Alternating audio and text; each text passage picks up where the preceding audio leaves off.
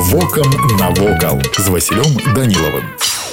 Вітаю вас паважаныя сябры камянецкая вежа яна ж белая унікальны ўзор абарончае дойлідства адзіная вежа валынска тыпу на тэрыторыі беларусі падобныя збудаванні былі і ў іншых гарадах брэсце гродні полацку тураве інш але яны не захаваліся да нашых дзён узвялі вежу разам з драўлянай крэпасцю ў канцы 13 стагоддзя па загадзе валынска князя владимира васильковича падчас будаўніцтва выкарыстоўвалі чырвоную цэлу з характэрнымі разорамі ад пальцу якая называется пальчатка памеры вежы ўражвалі відавочцаў вышыня каля 30 метраў таўшыня сцен даходзіла до дзвюх з паловай метраў унутраная прастора была падзелена на 5 ярусаў а ўваход знаходзіўся на вышыні 13-16 метраў таму потрапіць унутр можна было толькі з дапамогай усходаў у нашы дні вежа увянчана 14 зубцамі сярод якіх толькі адзін уцалеў з 13 стагоддзя лічыцца што белая вежа так і не была захоплена до 19 стагоддзя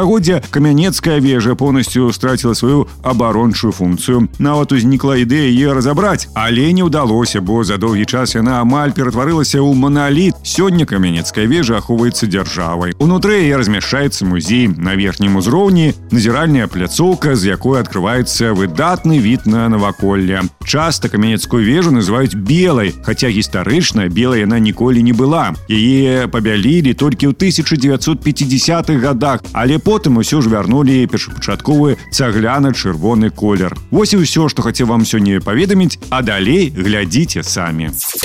Вокам навокал.